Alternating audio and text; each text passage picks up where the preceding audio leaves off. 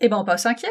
Voilà, alors les cinquièmes, on va dire, c'était vraiment, là j'ai envie de dire, euh, pas forcément des destinations très exotiques, mais des destinations pour lesquelles ça me semble indispensable de choisir le train, euh, c'est-à-dire par exemple Londres, euh, Bruxelles, Amsterdam, voilà. Ça, c'est vraiment un réseau, je trouve que d'abord on est... alors, si on, si on habite Paris, mais bon, sinon on va le rejoindre, mais sinon ce fait de partir en ville et d'arriver en ville, c'est quand même génial, on gagne beaucoup de temps. Finalement, on gagne aussi de l'argent parce que les déplacements vers les aéroports sont assez chers. On gagne beaucoup de temps parce que quand on prend l'avion, il faut attendre aussi les contrôles de sécurité, etc.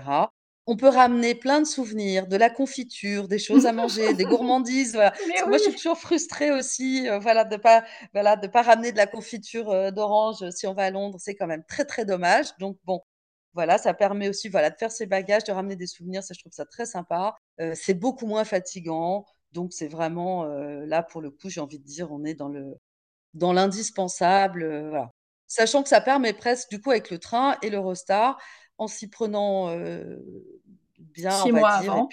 six mois, alors longtemps avant, et puis parfois. Mais j'ai aussi des amis, par exemple, qui ont été passés une journée avec un ado, une journée de d'anniversaire. Voilà, c'est un cadeau. On part le matin très tôt, on rentre le soir, et c'est quand même assez extraordinaire de passer une journée à Londres voilà, et avec le train, voilà, on peut tout à fait le faire et c'est un très beau cadeau et un très beau, très beau moment, par exemple. Voilà, donc ça, je trouve que vraiment, euh, je suis convaincue. Pour Amsterdam aussi, je trouve ça très sympa. On sort de, on est à la gare, on peut se louer un vélo euh, directement, la vélo avec les carrioles, vélo pour les enfants, et hop, on se lance à, se balader en ville et je trouve ça vraiment, vraiment, vraiment super et ça change, je trouve, la qualité du voyage pour le coup. En termes de fatigue, en termes de plaisir, de facilité, là, on est, pour moi, c'est vraiment à, à 200%. Voilà.